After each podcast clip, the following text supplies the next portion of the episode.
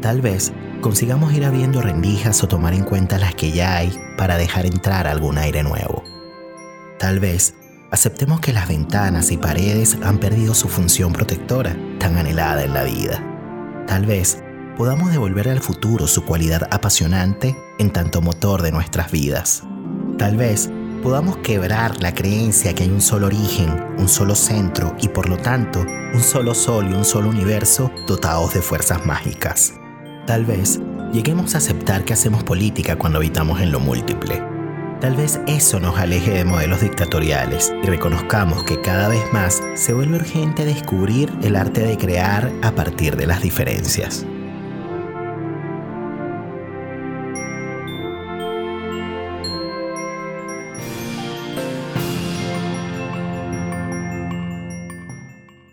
Damos la bienvenida a un nuevo episodio de La Palabra y el Vínculo. Hoy nos encontramos con Irene Meller. Irene Meller es doctora en psicología y psicoanalista, cofundadora y coordinadora del Foro Internacional de Psicoanálisis y Género de la Asociación de Psicólogos de Buenos Aires. Dirige el curso de actualización en psicoanálisis y género en la Asociación de Psicólogos de Buenos Aires y en conjunto con Mabel Burín dirige también la maestría de estudios de género de la Universidad de Ciencias Empresariales y Sociales. Ella ha sido docente invitada en diversas universidades y centros académicos de Argentina, Chile, México, Uruguay, Costa Rica. Integra el comité del doctorado en psicología de la UCES y bueno, y es autora de innumerables publicaciones. Estoy muy contento de tenerte. Irene, ¿cómo estás? Bienvenida a La Palabra y el Vínculo. Muchas gracias por invitarme. Fíjense que la primera vez que escuché personalmente a Irene fue en el año 2017 a propósito del Foro Internacional de Psicoanálisis y Género que se celebró en Buenos Aires. Y bueno, y allí como que tuve el primer contacto, ¿no? Como con ella. Y bueno, en aquel momento, eh, ella junto, digamos, con todo el comité eh, científico, ¿no? Que integra este foro, eh, dieron de alguna manera pues distintas conferencias, distintas presentaciones de algunos trabajos. Por cierto, tuve la oportunidad de presentar también una investigación en un taller que, que fue bastante interesante, digamos, la discusión que se generó allí eh, junto con otros colegas que asistieron pues al evento. Y bueno, en ese momento yo quedé como, como maravillado de tanta... Eh, de tanta producción, ¿no? Que había, de tanto conocimiento, de tanto saber, y no me imaginé hace tres años que iba a tener la oportunidad de tener un espacio íntimo de conversación con la coordinadora de este foro. Así que de verdad estoy muy contento eh, de que estés acá y quería pasearme por distintos temas, Irene. Eh, yo no sé si ir de atrás para adelante, porque es que en realidad has hecho muchas cosas y quisiera más bien partir por lo más reciente. Hace poco, eh, más o menos hace unas semanas atrás, un poco antes de que Janine Puyet eh, no estuviese ya con nosotros, estuviste en la presentación del libro de De Vínculos, ¿no? Justamente es un trabajo colectivo donde participa Janine Puyet y otros psicoanalistas. Y bueno, tú eres también autora, ¿no? De este libro y eh, presentas allí un escrito que titulas Los vínculos hoy, ¿no? ¿Podríamos conversar un poquito acerca de ese escrito, de qué trata, de qué va? Sí, cómo no. Em, yo traté de dividir el artículo en un antes y un después, porque me da la impresión de que nuestra existencia quedó en algún sentido partida en dos a partir de la pandemia. Sí, que ha cambiado enormemente el modo de vida sobre el planeta y entonces eh, conté cómo venía observando el devenir de los vínculos sobre todo los vínculos eh, amorosos entre varones y mujeres en los últimos años y las observaciones que había podido hacer eh, acerca de cómo se venían organizando estos vínculos en el contexto de la pandemia. Por eso el artículo está como el planeta, partido en dos, separado en un antes y un después que por supuesto tienen conexiones, porque no es que estén desvinculados, pero hay un cambio cualitativo. Eh, lo que yo em, relato en eh, la primera parte del artículo es de algún modo lo que vengo observando como un proceso gradual de desvinculación entre varones y mujeres. Es decir, este cambio antropológico que ha implicado eh, lo que se ha llamado, entre comillas, la liberación femenina, es decir, el cambio positivo en la condición femenina, constituye una revolución muy profunda de los usos y costumbres culturales. Y aquellos que participamos, aquellas sobre todo que participamos en el desarrollo de esta transformación, hemos pecado de ingenuidad al suponer que este cambio iba a transcurrir sin dejar víctimas. Como toda revolución tiene sus bajas, bajas literales y bajas parciales. Es decir, las bajas literales sobre todo están ejemplificadas por los feminicidios, digamos, es decir, que ha habido eh, tensiones eh, en aumento entre los géneros. Pero lo que yo describo, que me parece de más interés porque es lo más típico de la posmodernidad, es el proceso de desvinculación entre varones y mujeres. Una primera investigación con la cual elaboré mi tesis doctoral se refirió a las relaciones de género en las familias ensambladas. Las familias ensambladas es una denominación que se utiliza para aludir a las familias que se constituyen a partir de una pareja que se forma cuando uno de los integrantes o los dos han estado casados anteriormente con otra persona y han tenido eventualmente hijos en esta unión. Este tipo de familia eh, que mm, hace unos 20 años, cuando yo empecé con este tipo de investigaciones, era relativamente innovadora, por lo menos en mi país, en la Argentina, ya había mucha experiencia copiada en Estados Unidos que ha liderado esta tendencia y también en Europa. Pero en la actualidad constituye prácticamente la familia tipo en los sectores desarrollados del planeta. ¿Por qué? Porque la monogamia indisoluble ha entrado en una profunda crisis y estamos ante lo que podríamos llamar una monogamia sucesiva. Desarman parejas y se vuelven a constituir otras cuando esto ocurre.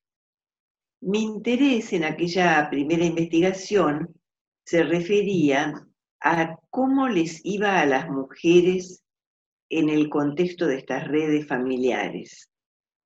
¿Cuál era la condición femenina en las condiciones de las constelaciones familiares? Es decir, era una pregunta interesada. ¿Por qué? Porque yo he estado desde los comienzos de mi tarea eh, comprometida con el avance de la paridad entre mujeres y varones. Entonces mi preocupación era esta, ¿cómo les va a las mujeres? ¿Las perjudica, las favorece? ¿De qué manera? Las respuestas que obtuve después de un largo trabajo se refieren a que las mujeres que se separan siendo ya madres, es decir, habiendo estado ellas casadas, y quedan a cargo de hijos de un primer matrimonio, muchas de ellas, por lo menos en las generaciones que yo estudié, la han pasado bastante mal. ¿Por qué? Porque estas mujeres no se habían subjetivado para ser jefas de familia. La denominación jefa de familia muchas veces es irónica. Se refiere más vale al hecho de que queda la madre de familia a cargo de dos funciones se condensan sobre ella, que es la función de brindar cuidados a los hijos y de proveer económicamente el hogar. ¿Por qué? Porque existe una fuerte tendencia a la desimplicación paterna, total o parcial, que se está atenuando con el paso de las generaciones. En las generaciones jóvenes cada vez asistimos a padres más implicados en la relación con los hijos, y que ya no tienden tanto a desentenderse de sus obligaciones y de la crianza. Pero todavía no, no tenemos una participación igualitaria en la provisión económica y tampoco en los cuidados. De modo que estas mujeres que no estaban preparadas para ser el sostén principal y en algunos casos el sostén exclusivo de sus hogares, se vieron abocadas súbitamente a esta responsabilidad sin tener una eh, disposición para ello.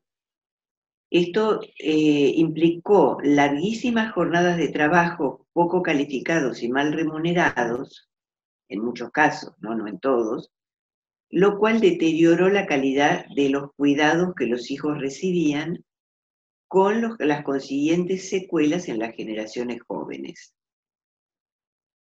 Aquellas mujeres que al interior de estas redes o constelaciones tenían una mejor situación, eran las mujeres jóvenes solteras que se habían unido o casado con varones divorciados. Esta es la tendencia mayoritaria dentro de los segundos matrimonios, porque los varones al divorciarse buscan en general mujeres de cohortes generacionales más jóvenes, por razones comprensibles ligadas al atractivo erótico de la mujer más joven, y también relacionado con el rechazo masculino a cooperar en la crianza de hijos no propios.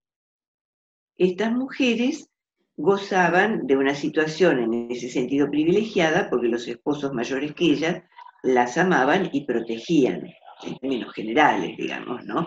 Mm. Es decir, ellas gozaban, para decirlo de forma sintética, de pasión y protección, pero estaban faltas de autonomía. Es decir, que tenemos a las mujeres ya madres padeciendo una situación de sobrecarga económica y de cuidados durante su periodo monomarental, y estas mujeres madres, no todas ellas logran hacer una segunda pareja, aunque en general ha sido, por lo menos en esas generaciones que yo estudié, una aspiración compartida por la mayoría de ellas, que querían hacer otra pareja. Pero no todas las mujeres divorciadas logran volverse a casar. Los hombres divorciados se vuelven a casar o a unir, ¿no es cierto? Da igual, em, en una proporción mayor, porque tienen la iniciativa sexual y porque pueden elegir en cortes generacionales más jóvenes. Están en una posición comparativa de poder mayor.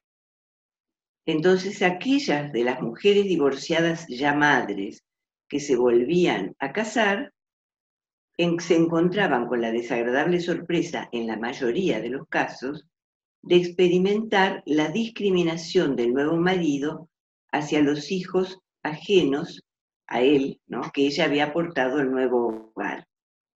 Y cuando en algún caso estas mujeres buscaban tener un nuevo hijo con el actual compañero, pese a que los dos posiblemente fueran padres, o a veces él no, no había tenido hijos en algún caso excepcional y ella sí, entonces buscaban hacerlo padre, con la esperanza de que en ese momento, al nacer un hijo de los dos, el trato hacia todos los hijos de ese hogar fuera igualitario. El hombre, al tener un hijo propio, extremó en general las diferencias que hacía con respecto a los hijos de otro hombre. No digo que esto sea un universal, pero es una tendencia que yo creo que es todavía lamentablemente mayoritaria. Mm. Entonces, este fue la el primer estudio que hice. Sí, este eh, estudio, si, sí, entiendo bien, tiene que ver con la investigación que hiciste para tu tesis doctoral, que a partir de allí vino el libro de Recomenzar, ¿no? Sí, que se llama Recomenzar, Amor y Poder después del divorcio. Sí, y que es un libro que ha tenido buena fortuna porque lo editó Editorial Paidós, mm. pero fue reeditado por el diario La Nación y se vendió en los kioscos como edición de bolsillo. Es decir, que tuve la suerte de que tuviera mucha difusión, cosa que siempre para cualquier autor es una alegría. ¿no es Por supuesto. Ahora, una de las cosas que me pareció interesante de este escrito, que es justamente este contraste, ¿no? Que hiciste y, como, como bien mencionabas al inicio de esta conversación, bueno, marcando allí una discontinuidad, ¿no? Había una, hay una continuidad y discontinuidad a la vez, diríamos, porque efectivamente hay un antes y después a, a propósito de toda esta coyuntura que nos tocó vivir en este año, ¿no? Entonces, eh, me parece interesante justamente lo que rescatas de lo que está sucediendo hoy, ¿no? Y que una de las cosas que, mencionas es, bueno, y te lo dejas también como, como, como preguntas, dices, al parecer la excitación erótica masculina todavía se ancla en las fantasías de dominación como que a pesar de todos los avances que han habido a propósito de los movimientos feministas, esto sigue dándose, ¿no? Y por otro lado, otra de las cosas que marcas de lo que está sucediendo hoy con los vínculos tiene que ver con el asunto de la soledad. ¿No? Y la falta de apego, ¿no? Eh, si pudiésemos hablar un poquito acerca de eso, porque fíjate que, bueno, una de las cosas que, que, insiste mucho, digamos, en, el imaginario social, justamente a propósito de lo que ha significado el aislamiento social, es justamente pues el tema de la nostalgia por el encuentro, ¿no? Y, y, suena como contradictorio que la gente anhela encontrarse, abrazarse, compartir como antes, y pongo entre comillas como antes porque va a ser difícil que sea como antes. Y bueno, a pesar de que se dice eso, por otro lado, pareciera que hay algo que está sucediendo a nivel vincular que, bueno, que tiene que ver con esta degradación, un poco de lo que mencionabas al inicio de esta conversación. En realidad, las fantasías de dominación a las que yo me refería no se mm, refieren a lo que pasa post pandemia. El hecho de que dentro de estas parejas que yo investigué para esta primera investigación sobre familias ensambladas, había una pareja de las que yo denomino contraculturales es decir, una pareja de dominio femenino. Las parejas son una minoría, pero empiezan a aparecer. La asimetría de poder que siempre estaba a favor de los varones en las eh, familias tradicionales, en la actualidad empiezan a haber algunos casos aislados, pero cada vez veo más, aunque es una minoría, de parejas dominadas por la mujer. ¿A qué me refiero con el dominio femenino? La casa era propiedad de la mujer. Ella había estado divorciada y era madre de un hijo, él era soltero. Ella era el principal sostén económico del hogar. Es decir, claramente el poder económico, social y también intelectual en este caso, digamos, porque ella ejercía un liderazgo cognitivo en la pareja. Era como alguien muy respetado y cuya opinión era seguida por el compañero. Es decir, que no era solo que ella tenía más dinero, que vivía en su casa, que ella era un poco mayor y que ya era madre, sino que también era de algún modo alguien a quien él eh, atendía, seguía, pedía su consejo. Asimetría tradicional entre los géneros estaba invertida. Era un giro de 360 grados. Cuando todo gira 360 grados, volvemos a lo mismo, pero al revés. Claro. Es decir, hay de algún modo una relación asimétrica. Y en este caso lo que yo encontré es que si bien este, esta mujer y otros casos que yo había visto en otros estudios y en mi práctica clínica como psicoanalista, estas mujeres muchas veces, mm, sobre todo en un segundo matrimonio, no padecen la discriminación de sus hijos, porque el nuevo compañero está en una posición más vale de hermano mayor respecto de los hijos. No se coloca como un padre suplente y no los discrimina. Se entiende por qué él está en una posición semifilial respecto de la esposa. Pero en cambio, el sufrimiento en estas uniones derivaba del poco interés sexual que este varón tenía hacia su compañera. Y ahí es cuando yo planteo que al parecer el deseo erótico masculino se ancla todavía sólidamente en las relaciones de dominación. Cuando el varón no es dominante, en un vínculo busca otras mujeres con las cuales puede ser dominante y pierde el interés sexual en una mujer a la cual por otra parte valoraba, admiraba, respetaba. Claro, pero está ocurriendo ahora pero digamos, digamos a propósito de un reciclaje, ¿no? Decías tú, algo así como que a propósito justamente, digamos, del fracaso que hay, digamos, en el ámbito laboral, ¿no? Que es como que un lugar, digamos, de narcisización importante para el varón, eh, bueno, intenta de alguna manera recuperar algo de su autoestima, ¿no? Estando con muchas mujeres o con varias mujeres, ¿no? Y entonces ahí aparece de nuevo la fantasía de la dominación. Eso mm, es una observación que yo he hecho en una segunda investigación que tomó como tema las madres sin pareja, em, donde la, avanzó la tendencia hacia la desvinculación, porque si en el estudio sobre familias ensambladas se veían vínculos rotos, pero otros vínculos recompuestos, en las madres sin pareja son el efecto de una tendencia contemporánea que se observa en los sectores medios, educados, digamos, bien insertos en el mercado, a que no se formen parejas directamente. Tendencia que las mujeres que están entre los 35 y los 45 años más o menos padecen profundamente. ¿Por qué? Porque en este momento estamos en la convergencia de dos revoluciones. La revolución sexual, que ha desregulado enormemente las conductas sexuales, liberalizando enormemente toda expresión sexual, prácticamente con la excepción de la pedofilia o de las expresiones de sadismo, está todo permitido. Y a la vez la revolución tecnológica, que habilitó las páginas web de encuentros. En ese deambular de las personas por las páginas web buscando encuentros emocionales y sexuales, los varones están muy reluctantes a establecer parejas estables y disfrutan en general bastante de la posibilidad que estas páginas ofrecen de tener muchos encuentros fugaces. Esto ocurre, sí, efectivamente, porque tener acceso a la sexualidad con mujeres atractivas constituye una recompensa para el varón tradicional, para el varón exitoso. Cuando un varón, digamos, lograba alguna hazaña, por ejemplo, bélica en otros tiempos o una hazaña laboral, la comunidad lo premiaba con el acceso a mujeres atractivas. Las mujeres han servido como premio para el varón esforzado, para el héroe. ¿Entiende?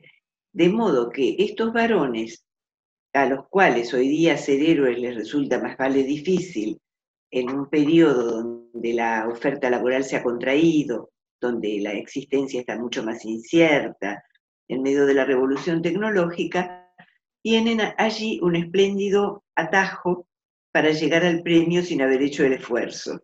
Mm. ¿Se entiende? Es decir, y estas conquistas fugaces les interesan no solo sexualmente, digamos, por el placer sensual, sino que les interesan como una acumulación de estatus, como un emblema de prestigio que van a exhibir delante de su grupo de pares. La situación de las mujeres es completamente diferente, porque aún las mujeres más liberadas, que son perfectamente capaces de disfrutar de una relación sexual sin que haya un enamoramiento y que disfrutan de la sexualidad, digamos, eh, sin necesidad de un compromiso formal como ocurría antes, van a este mercado erótico que son las páginas web con la ilusión de encontrar alguna relación donde exista mayor empatía, mayor comunicación y donde eventualmente se pueda formar una pareja estable o una familia. Y ese deseo en este momento se está viendo seriamente frustrado.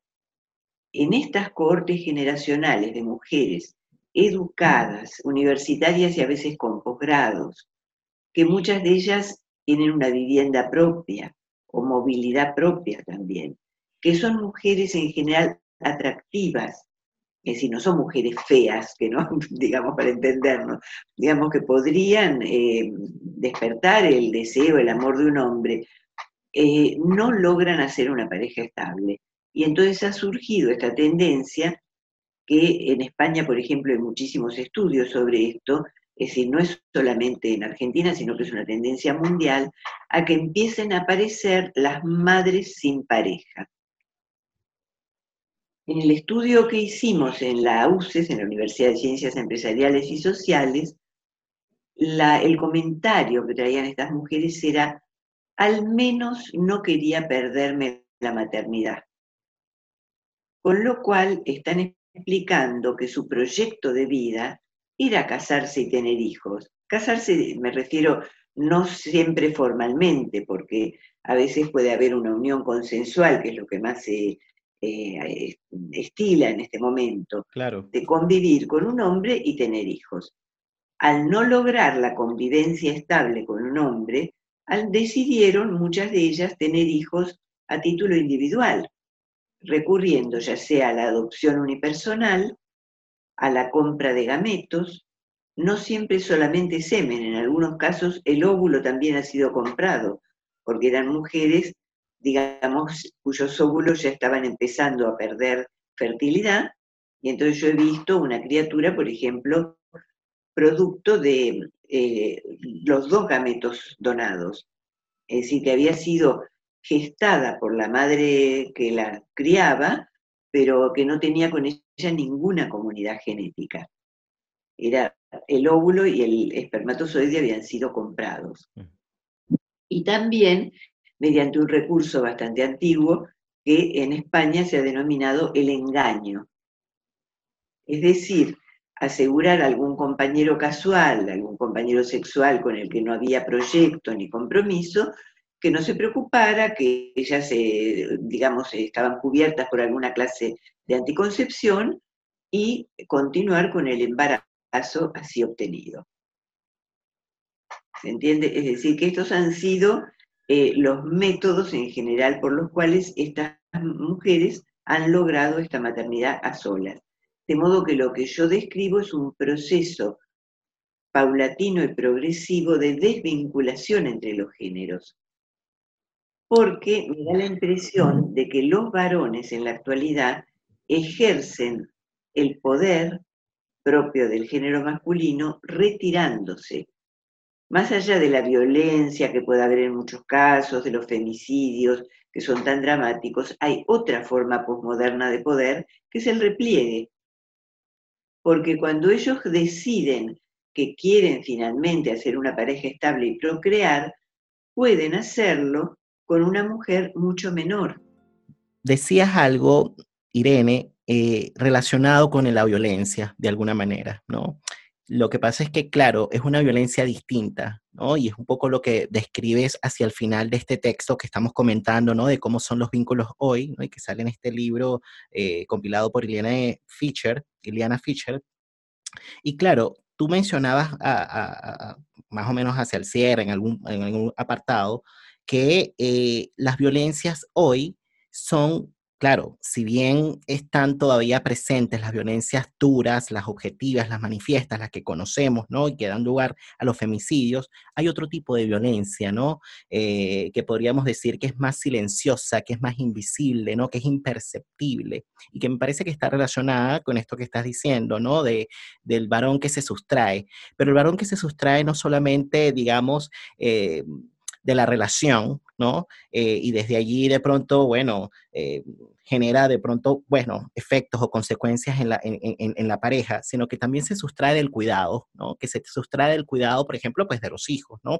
Entonces, si pudiésemos hablar un poquito acerca de, de, de nuevo, pues de los los determinantes, ¿no? Porque me parece que los determinantes acá son claves y, claro, pienso yo que evidentemente existen asuntos que tienen que ver, digamos, con la subjetividad de cada quien, con la historia de cada quien, con la personalidad o con el sujeto, ¿no? Para no desresponsabilizar a la gente, porque claramente cada quien pone lo suyo.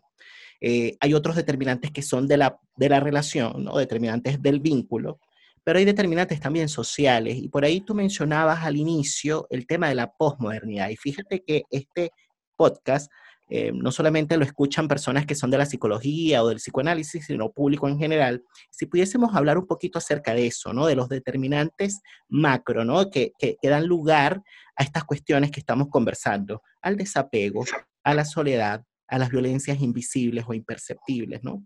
Y uno de, las, de los determinantes macros que mencionaste es la posmodernidad, por ejemplo. La posmodernidad es el contexto global en el cual vivimos que se caracteriza por la globalización, que en este momento está interrumpida por la pandemia, pero que es de suponer que de algún modo se va a retomar. Tal vez que la pandemia sirva como una instancia de reflexión sobre la globalización ilimitada, pero no creo que desaparezca esta tendencia a la circulación global de bienes, servicios, conocimiento. Creo que es parte del eh, auge de la informática, entre otras cosas, ¿no es cierto?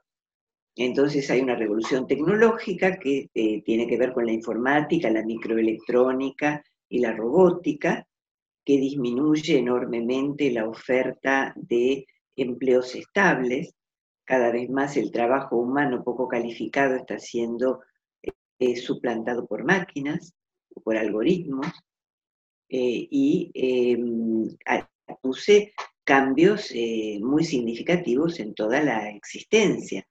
Digamos, los trabajos son precarios, las generaciones jóvenes ya se las ve de algún modo poco mm, sedentarias en cuanto al trabajo. Se ve bien estar enviando currícula a las consultoras de empleo en los trabajos calificados, me refiero, para ir cambiando de un trabajo al otro, cuando antes tal vez el ideal era entrar en una empresa y permanecer en esa empresa, ir ascendiendo a lo largo de los años. Y en este momento eso es visto casi como una patología, digamos, las generaciones más jóvenes son nómades y desean pasar por muchas empresas para adquirir habilidades diversas. Tampoco hay una inserción profesional tan estable como la que mi generación y otras posteriores han conocido, sino que hay como menús de estudios donde se forman en distintas habilidades eh, específicas, como armando una especie de currículum a medida de sus intereses. Y por supuesto hay un nomadismo en las relaciones, sobre todo en los trabajos globalizados, donde las personas se deslocalizan cada tantos años, las grandes empresas multinacionales eh, reubican a sus empleados calificados en otros países, es bastante difícil eh, hacer parejas estables, excepto para aquellos hombres que tienen una esposa tradicional y que entonces pueden trasladarse de país con la esposa que garantiza levantar toda la familia y reubicarla. Para mí fue, por ejemplo, eh, sorprendente eh, en los años 90 enterarme de que hay una asociación civil que nuclea a las esposas de diplomáticos. Mm.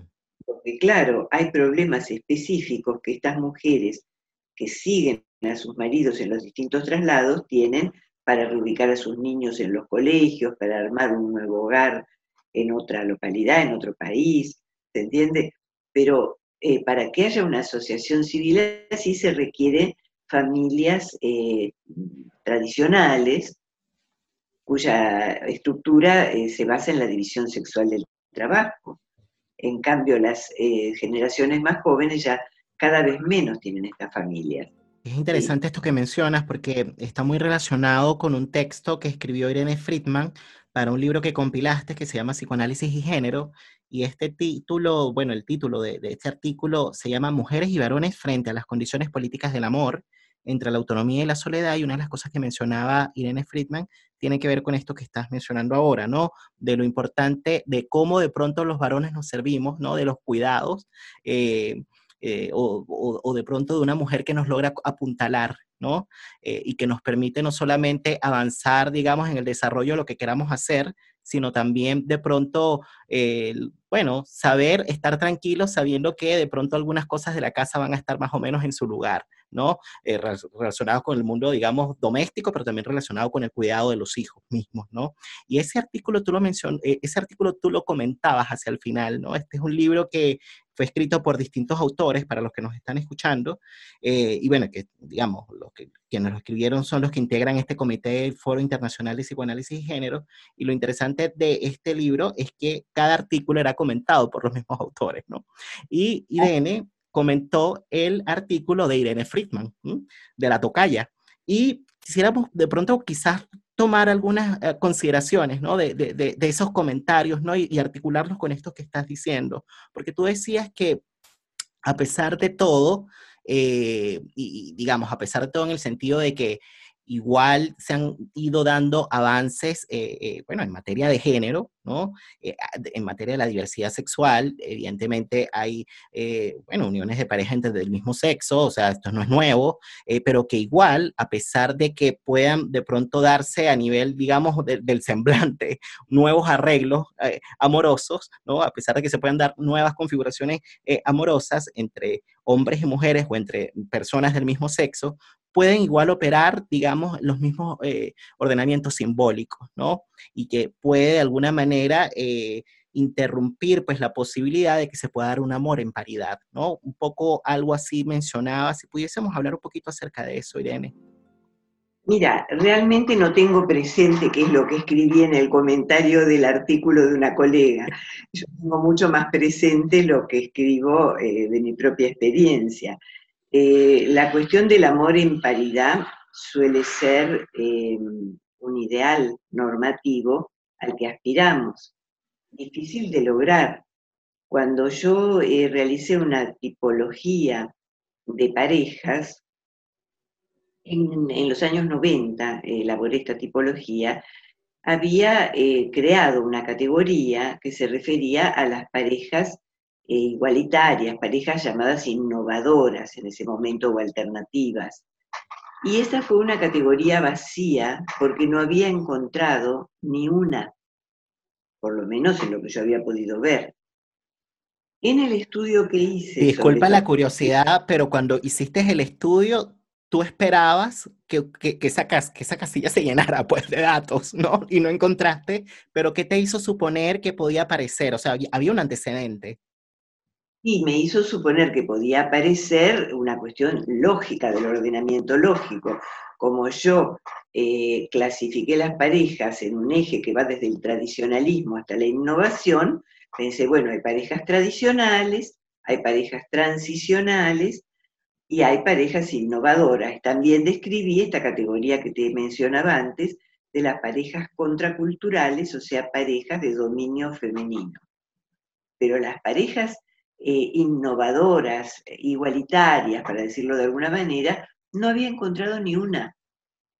Eh, ahora, en, los años 2000, cuando hice el estudio sobre familias ensambladas, encontré una era un estudio pequeño, quiero decir, ¿no? Es decir, son estudios cualitativos pequeños que son hechos sin un apoyo, digamos, eh, institucional, que entonces se toman eh, un número poco, escaso de casos, ¿no? Claro. Pero bueno, había estudiado una y conocía otras de mi práctica clínica como terapeuta. Entonces, lo que yo vi allí en esta pareja, que me pareció muy interesante, no es que fueran iguales, iguales en todo, porque eso no existe. Eh, digamos, los seres humanos ni, somos iguales en nuestro interior, ni somos eh, iguales al otro exactamente.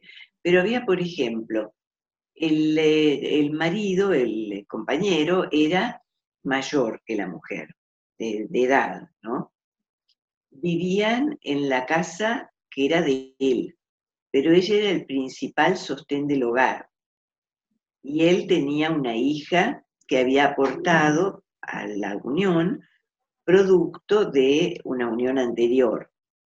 Ella era la principal, eh, el principal sostén económico, pero él era como el líder espiritual y el iniciador sexual en esta unión. Entonces había como áreas de predominancia que circulaban fluidamente y me dio la impresión de que era una relación muy satisfactoria y democrática donde se hablaba libremente de los dos temas difíciles, que son sexo y dinero, digamos, y no había conflictos severos respecto de la hija. Y, eh, pensando un poquito en las condiciones del vínculo que permitían eso, ¿no? Pensando en ese caso específico, ¿no? porque algo tiene que pasar a nivel vincular para que una maravilla como esa ocurra, ¿no? Que se pueda hablar libremente de cuestiones tan sensibles para una pareja como el dinero y el sexo. Bueno, había una cierta garantía de afecto y también una cierta paridad. Yo creo que una de las condiciones para que un vínculo sea paritario es que los dos sientan que si fuera necesario lo podrían dejar. Mm. Es decir, eh, que no haya nadie que dependa desesperadamente de esa relación y tema mucho perderla. Me hiciste recordar una canción de Jorge Drexler eh, que menciona algo como eso, ¿no? Como que uno vuelve siempre al lugar. Mira, es que no me acuerdo bien de la letra, pero me, llevaste a Jorge Drexler por, por, alguna razón y me van a disculpar los que nos están escuchando porque no me acuerdo de la canción, pero me, resonó eh, un poco, pues las palabras de Irene me hicieron llevar pues a Jorge Drexler. Y claro, tiene que ver un poquito como con, con el tema pues de, de, por un lado, de, como decías, que, que, que, exista cierta garantía, ¿no? De continuidad, pero a la vez que no te sientas como amarrado, como que no te sientas de alguna manera prisionero del vínculo, ¿no? Y esto es como, bueno, eh, eh, es muy interesante porque es justamente lo que permite que se oxigene un poco la relación, ¿no? Y que fluya y que circule algo, ¿no? Así es. Es decir, que los une el amor y no, como diría Borges, el espanto. a cómo se enfrenta la vida solo. Claro, Claro, y pensando en esta, eh, eh, de nuevo, en, en, lo que decíamos de, de, las condiciones, digamos, más que de las condiciones, ¿no? De, de cómo ves los vínculos hoy, eh, a propósito de lo que ha sido este año, más allá de este escrito, Irene, eh, que ha sido de verdad muy interesante, porque a mí me parece que resume mucho tu obra, o sea, es como que una especie de cápsula de lo que han sido tus investigaciones, ¿no? Eh, y, por eso es que me parece chévere, sobre todo para quien quiera de pronto introducirse ¿no? en el pensamiento de Irene Meller, me parece que es una perfecta vía como para hacerlo, una maravillosa vía para hacerlo, porque eso como que trae un poquito de varias investigaciones, pero quería como, como preguntarte quizás lo mismo, pero a, partir de cómo lo ves hoy, sabiendo que eso lo escribiste hace unos meses atrás, ¿no? Y que, y que en los y que, bueno, cada día van pasando cosas, ¿no? Eh, vamos viendo cosas, van sucediendo cosas que de alguna manera van modificando, ¿no? Nuestra manera, pues, de, de ver ciertos fenómenos, ¿no? Sociales. Eh, ¿Cómo ves los vínculos hoy? Y, fíjate que, bueno, este episodio va a salir para diciembre, más o menos, ¿no? Y típico que en diciembre llega ese momento en donde hacemos como una especie de balance del año, en donde hacemos como una reflexión, digamos, de los aciertos, de los desaciertos, y lo típico que de pronto aparece en las personas, así como que, bueno, el año que viene sí voy a hacer tal cosa, o el año que viene no voy a hacer tal cosa.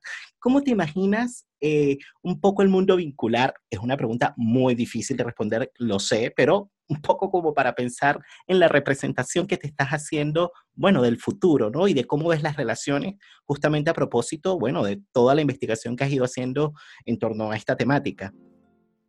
Bueno, como no he tenido el don de la profecía, yo que te podría exponer tal vez mis temores y mis esperanzas, sin tener la menor certeza de qué es lo que va a ocurrir. Los temores tienen que ver con una progresiva desvinculación y un aumento de la soledad. La soledad en sí misma no es mala. Es decir, yo creo que muchas veces las personas hacen relaciones de pareja para adaptarse, para mm, no ser diferentes de los demás, para poder circular socialmente en el circuito más integrado que es el de las señoras y señores. Es decir, por, no por buenos motivos, sino que hay malos motivos a veces para ser pareja. ¿Se entiende? Por una cuestión de conformidad social, o la búsqueda de protección, la búsqueda de, de protección económica, incluso reunir esfuerzos con otra persona, garantizarse ilusoriamente cierta provisión constante de sexualidad. Digo ilusoriamente porque no hay nada que conspire más contra la sexualidad que la convivencia.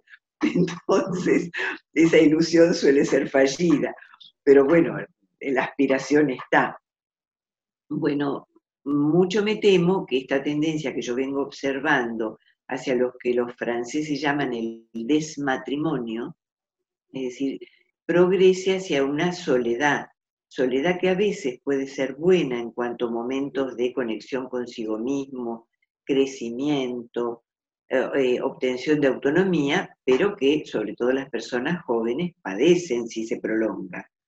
¿No es cierto? Es decir, las personas más jóvenes anhelan una unión, un afecto, una compañía, y se está haciendo para los sectores, sobre todo no los sectores más eh, populares, sino los sectores medios educados, se está haciendo difícil. Entonces, mis temores están, van en ese sentido, que haya un aumento indeseado de una soledad sufriente, porque las soledades, eh, digamos, saludables de crecimiento no son para lamentar. Periodos que se... Es decir, que las personas, me refiero, que las personas prevean que no siempre van a estar acompañadas y que eso no es necesario, que hay periodos para estar solo y periodos para estar en pareja, y que el periodo de estar solo también se puede disfrutar y utilizar para el crecimiento personal.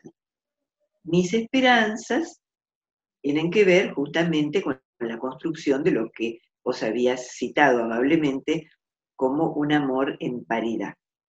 Es decir, que sea posible eso que es tan difícil, es que se construya deseo y afecto en una relación que no sea jerárquica, que no haya un superior y un inferior, un dominador y un dominado, que en general clásicamente ha sido el varón el dominante y la mujer la subordinada, sino que sea posible crear deseo y afecto en una situación equitativa, paritaria.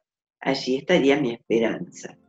Bueno, es muy interesante esto que dices de, del amor en, paridad, porque bueno, es una utopía, ¿no? Eh, y, bueno, Ana María Fernández dice que las utopías de alguna manera orientan las prácticas, ¿no? Le dan cierta dirección a las prácticas.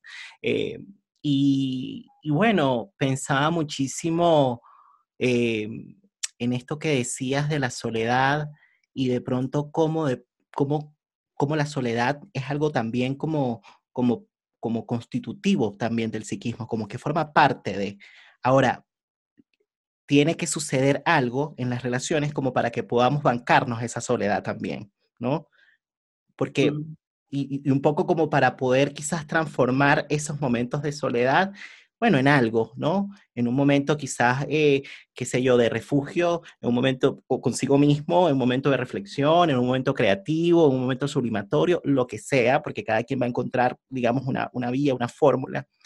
Pero pensaba mucho en la angustia también, eh, Irene, y la, y la angustia es algo que ha estado eh, presente en este año, ¿no? Fíjate que, bueno, todo el tema de, de la pandemia partió pues como en marzo, bueno, la cuarentena partió en marzo y, eh, y, bueno, y una cosa era, digamos, la, la actitud que había en, en, marzo, así como que, ay, bueno, nos vamos a la casa y el teletrabajo, ay, home office, y la gente así como contenta, y después cuando pasaron los meses ya la gente no soportaba estar más en la casa, eh, el, el trabajo virtual es agotador, cansa, desgasta, eh, y bueno, en un, pesta, en, un abrir y cerrar de ojos se fue el año. O estábamos en marzo y de repente llegamos a noviembre, diciembre y no sabemos de qué forma. Y algo que nos acompañó fue la angustia, ¿no? Y la angustia puede tener de alguna manera, puede adoptar distintas formas, ¿no? Puede, puede de alguna forma llevarte de pronto hacia la compulsión, si es que te toma de pronto la ansiedad por completo, ¿no? Eh, o, te puede llevar a otra cosa si es que existe un continente afectivo, ¿no? Y el continente afectivo es un otro, de alguna manera. Entonces, pensaba en la articulación que podemos hacer entre la soledad y la angustia, porque van a haber momentos efectivamente a propósito de las bueno, de las cosas como se están dando, ¿no? Porque, eh, bueno, parece que vamos a tener unos mesecitos más, ¿no? Con, esto que nos está acompañando. Eh, y bueno, en esos momentos de soledad las personas van a sentir angustia, ¿no? Entonces, ¿cómo darle un lugar a la angustia? Fíjate que ah, hubo un escrito que hice hace unos meses atrás eh, para Imago, que es una publicación digital de Letra Viva, eh, que titulé eh, Un lugar para la angustia, contención o locura vincular, ¿no? Justamente haciéndome esta pregunta, ¿no? Eh, por la angustia y, por las condiciones de posibilidad como para poder darle un lugar a la angustia. Entonces, bueno, te quería hacer esa pregunta, ¿no? desde tu perspectiva, ¿qué sería necesario, ¿no? ¿Qué tendría que suceder como para poder darle un lugar a la angustia pensando en nuestros oyentes, ¿no? Porque vamos a tener momentos de angustia, es parte de la vida, ¿no? Eh, ¿Qué hacer con eso? No hay una fórmula, no hay una respuesta, no hay una receta, pero sí podemos quizás hacer una reflexión en torno a eso, ¿no? Sí, desde ya lo que más hemos, lo que hemos tenido todos es en distintas eh, proporciones, de acuerdo a nuestra condición, a nuestra edad, a nuestro estado de salud es angustia de muerte. Mm. Es decir, eh, yo me, me, reí el otro día conversando con un seminario de colegas que, donde doy clase que nunca escribí tanto como durante la pandemia, pero era porque tenía tanto miedo de morirme que quería dejar todo dicho, digamos.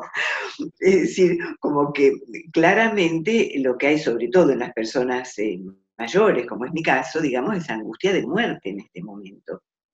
Eh, y eh, efectivamente, esta es una situación insólita, inédita, digamos, además de la angustia ligada a la soledad que produce el aislamiento social obligatorio, o en este momento que ya se aflojaron las restricciones, pero se aflojaron de un modo paradójico, porque los contagios siguen muy altos. Entonces es bueno, ahora puedes salir, eh, viajar, trasladarte, pero en cualquier momento uno se puede contagiar. Es decir, no es que desapareció el peligro del contagio, simplemente es que el sistema no soporta más el aislamiento, ¿se entiende? Entonces, estamos como inmersos en una situación paradójica, donde se puede salir a qué? A contagiarse. Y creo que esto, eh, además, despierta toda clase de fantasías, falsas noticias, fake news, em, fantasías locas respecto de las vacunas, em, de que son para controlarnos, dominarnos, ponernos un chip o alguna cosa así, pero cosas delirantes, digamos, que las personas, eh, digamos, personas que no son normalmente psicóticas creen. Sí, porque es un momento donde los, eh, los las referencias habituales se trastabillan. Yo estoy llevando adelante un programa de promoción de la salud en una institución oficial con el personal de esta institución. Y lo que hice fue eh, habilitar grupos de reflexión con los equipos de trabajo, como muy sencillamente, porque yo no tenía ningún conocimiento acerca de cómo se hace para enfrentar una pandemia como esta y nadie lo podía tener. Pero si nos juntamos y podemos hablar y contar cómo la estamos pasando y cómo vamos resolviendo los desafíos de la nueva situación, eso podía ayudar a la comunicación dentro de los equipos, al apoyo emocional, a la catarsis, ¿por qué no? Digamos, al, desahogo emocional, y es decir, que era un, dispositivo que me pareció saludable. Y en términos generales fue bien recibido, fue considerado también eh, positivo. Si te sigo, digamos, lo que, estás diciendo es como, como, bueno, una manera de darle lugar a la angustia es a través de la palabra, ¿no? Eh, podemos contar de pronto con otros, pero de pronto quizás no hay un espacio para la palabra, ¿no? Y esto es un punto importantísimo, ¿no? Y ahí se articulan pues muchas cosas que has ido mencionando en esta conversación, bueno, que tiene que ver con el amor, que tiene que ver con el poder, ¿no?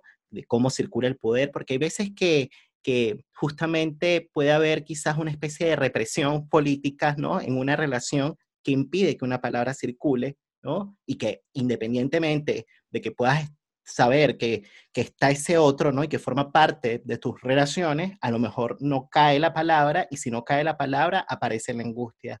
Entonces pensaba muchísimo, ¿no? En el papel que va a tener ese otro, que puede ser la pareja, que puede ser la familia, que pueden ser los amigos, los compañeros de trabajo, como para transitar este tiempo, porque este tiempo que viene, bueno, va a ser un tiempo difícil, eh, por distintas razones que, ya todos sabemos. Entonces es muy importante eh, esto, ¿no? Que estamos mencionando de darle un lugar a la angustia, por un lado, eh, y por otro lado también entender lo importante que es bueno, tener también los espacios a solas. A veces se necesita estar a solas, ¿no? Eh, pero bueno, pensaba en eso, ¿no? Para que uno pueda estar a solas, eh, se tiene que sentir psíquicamente acompañado también, ¿no? Esto creo que lo dice Winnicott, ¿no?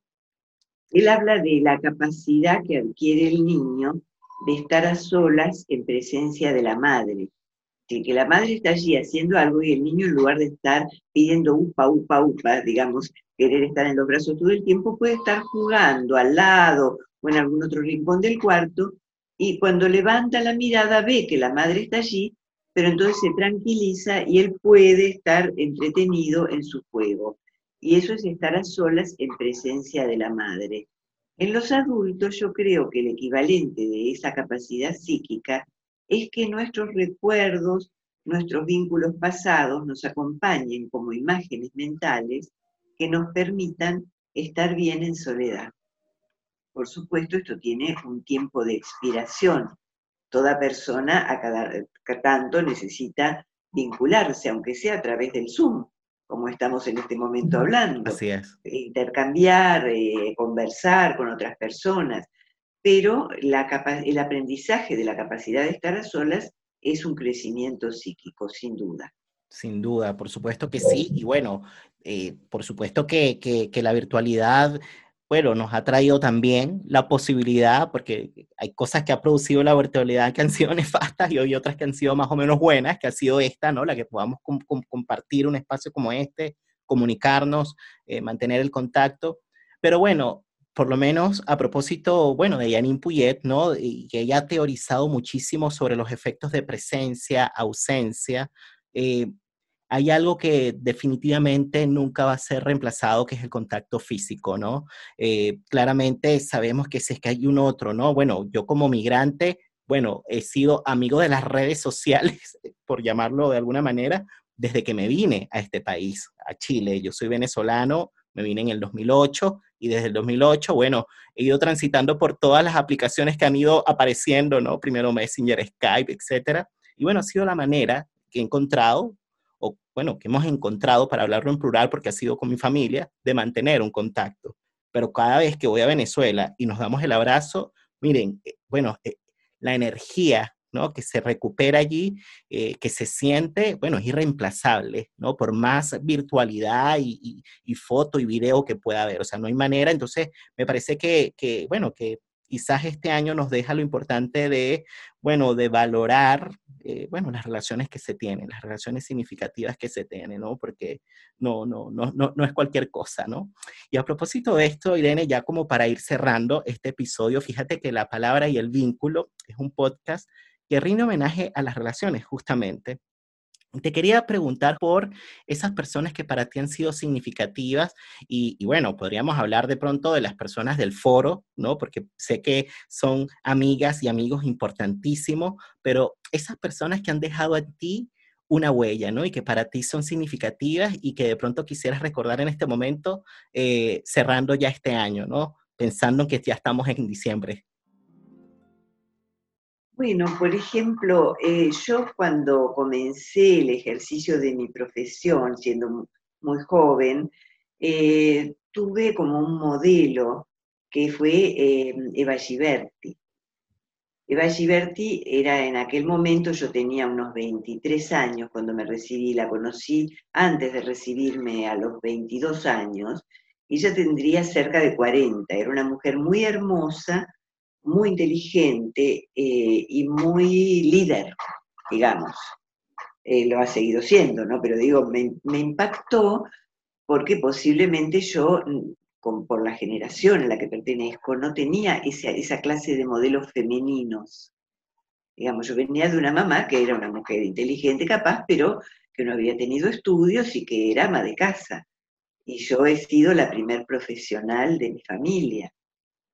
Entonces no tenía modelos para lo que era el desarrollo de una mujer, el desarrollo autónomo en el mundo.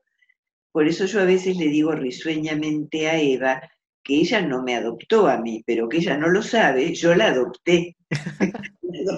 la adopté como figura de identificación, digamos, eh, para el trabajo profesional, para la vida, eh, de algún modo los primeros trabajos que hemos escrito en grupo, como yo tengo facilidad para escribir, estábamos en el grupo de jóvenes profesionales ahí intercambiando ideas y nunca arrancábamos. Entonces yo decía, bueno, esperen un poco, me sentaba en un costado y escribía yo el trabajo, con las ideas de todos, ¿no es cierto?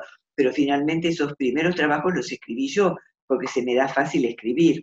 Y eran eh, trabajos a los que nos había impulsado Eva, eh, lo mismo cuando ella eh, me habilitó, me hizo el contacto para empezar a escribir escritos de divulgación en una revista para mujeres, que era la revista Para Ti. Y entonces en esos eh, artículos yo expresaba en una forma accesible, digamos, en un lenguaje coloquial, conocimientos psicológicos que pudieran ser de utilidad en una revista femenina de la época, ¿no? Entonces, bueno, fueron muchas las puertas que me abrió Eva y a quien yo adopté como modelo de identificación. Qué bonito, imagínate, y, bueno, los años que, que, tienen juntas, ¿no? Haciendo tantas cosas y, compartiendo una bonita amistad. Eh, me parece bonito, bueno, que, hayas traído este nombre, ¿no? Em, fíjate que, bueno, mientras te escuchaba eh, decir eh, Eva Giberti y bueno, me vino la referencia pues de, de Janine, ¿no? Eh, este ciclo pues de, episodios de diciembre de alguna manera están dedicados a ello y yo, sé que tu em, línea de trabajo, de investigación, no necesariamente coincide con lo que ha sido el pensamiento pues de, Janine Puyet, pero sin embargo, hay algunas referencias que tomaste para tus inicios, ¿no? Eh, de, de tus trabajos pues de investigación. Si pudieses mencionar un poco acerca de eso. Sí, cómo no. A mí del trabajo que han hecho Janine Puget con Isidoro Berenstein, lo que me resultó particularmente de interés es que ellos crearan una categoría para la representación subjetiva del macrocontexto. Eh, yo más vale tiendo a pensar que el contexto cultural está en todas partes en el psiquismo. Es decir, que no hay, no hay una representación aparte del contexto cultural, sino que en la formación super yo está incorporado en las representaciones, los valores, las normas, los ideales del contexto cultural en el que cada sujeto se ha constituido. Pero me resultó de interés que hubiera psicoanalistas que asignaran alguna efectividad psíquica a la representación del contexto cultural porque en los trabajos más tradicionales ha brillado por su ausencia. Y yo tengo con Janine una deuda que ella también ignora. Tengo muchas relaciones con mujeres importantes que ellas ignoran. Cuando yo estaba buscando bibliografía para el estado de arte de mi tesis doctoral, fui a la asociación de grupos y allí en la biblioteca encontré muchas revistas, unas revistas maravillosas francesas que se llaman Dialogue. Y en esas revistas encontré unos artículos muy interesantes sobre el tema que yo estaba investigando, que pude eh, tratar los conceptos principales y que forman parte del estado del arte de mi tesis doctoral, que están en el libro Recomenzar. Eso tuve la ocasión de poder agradecérselo a Janine en la presentación del libro tan cercana a su desaparición. Y me alegro de haber vencido la timidez y haberlo podido decir en algún sentido a tiempo. Bueno, Irene, te agradezco muchísimo este tiempo eh, que abriste para, para, compartir acá en el podcast La Palabra y el Vínculo. Eh, te agradezco no solamente por este espacio, sino también por todas las producciones que has hecho, eh, por tus libros que han sido un referente importante para quienes eh, estudiamos pues el, psicoanálisis, para quienes hacemos pues una práctica clínica de orientación psicoanalítica y también pues incorporando pues la dimensión pues del género, ¿no? Entendiéndolo como justamente como una dimensión política de la subjetividad. Em, te agradezco mucho por eso y también por todo el trabajo colateral, porque no solamente está relacionado, digamos, o sea, no solamente haces este trabajo de escritura y de publicación, sino este trabajo que has hecho por, bueno, más de 20 años con el Foro Internacional de Psicoanálisis y Género, me parece que, que ha sido loable sostener algo, digamos, como eso, porque eh, eh, sé que, bueno, me imagino, y digo sé porque de alguna manera he tenido la oportunidad de organizar eventos, etcétera, pero bueno, eh, claramente, digamos, no, no, no, se compara, digamos, con un trabajo que han hecho por tantos años y sostener eso me parece que es una tarea loable y que sea una tarea colectiva, pues lo hace muchísimo más valorable. Así que eh, felicitaciones por eso, muchísimas gracias por tu tiempo y fíjate que te quería decir algo y como por ahí decías, venciendo la timidez, te lo voy a comentar igual, porque en, en, en, pregrado, allá en Venezuela, en la Universidad Católica, mi, mi tutora de tesis, eh, que se llama Zuleima Santalla, em, ella, bueno, era, digamos, es una psicóloga que se dedica a la investigación básica, ¿no? Y ella, bueno, muy, muy de orientación cognitivo-conductual, muy positivista, muy de número, muy estadística, muy que la variable, bueno, esa es su, su, su línea, ¿no? Y ella mencionaba, eh, nos decía en las clases que, que, bueno, que la psicología es una, es una ciencia emergente y como ciencia emergente es muy importante la rigurosidad, ¿no? En la investigación, ¿no? Y en la metodología. Entonces era una persona bastante prolija con eso y bastante estricta, ¿no? Por no decir obsesiva con eso. Y bueno, pasaron los años y, y, yo le agradecí muchísimo porque, bueno, yo no me imaginé después que me iba a ir abriendo, digamos, el camino por eh, la psicología clínica, luego el psicoanálisis, luego el tema de la subjetividad, etcétera, y uno se va abriendo y claramente se va despegando de esos modelos positivistas, pero yo creo que adopté, a, a propósito de la palabra adoptar, adopté el tema de la rigurosidad, sobre todo por el tema, digamos, del trabajo cualitativo. Si hacemos trabajo cualitativo hay que ser más, más riguroso todavía, justamente porque trabajamos con la subjetividad sobre todo si también hacemos investigación. Y cuando yo he leído tus textos, me recuerdas muchísimo a ella. No eres, pero muchísimo, no eres para nada positivista, claramente estás en otro paradigma, pero eres una mujer muy rigurosa y yo pienso que eso ha sido, bueno, algo que, que te caracteriza y que le ha dado de alguna manera un toque distinto a tus trabajos, ¿no? A tus escritos, ¿no? Como que se nota que hay allí un antecedente, o sea, que hay una investigación y eso a mí me parece que le da eh, fuerza, ¿no? Que le da eh, validez, ¿no? A una teoría y eso es algo que admiro muchísimo, digamos, para las personas que lo logran, ¿no? Porque a mí me gusta la investigación y cuando me encuentro con una persona investigadora y digo, esta persona en verdad investiga, así que, bueno, te lo quería decir, qué bueno que estoy teniendo la oportunidad, así que te felicito también por eso. Bueno, muchas gracias, Nelson. Y saludos, ¿cómo era Yolanda? Zuleima. Zuleima, perdón. Saludos a Zuleima, entonces, mi antecesora. Exacto. Bueno, muchísimas gracias Irene y de esta manera chicos y chicas y todos los que nos están acompañando por allá, eh, bueno, damos cierre a este nuevo episodio de La Palabra y el Vínculo. Nos estamos viendo la próxima semana. Chao.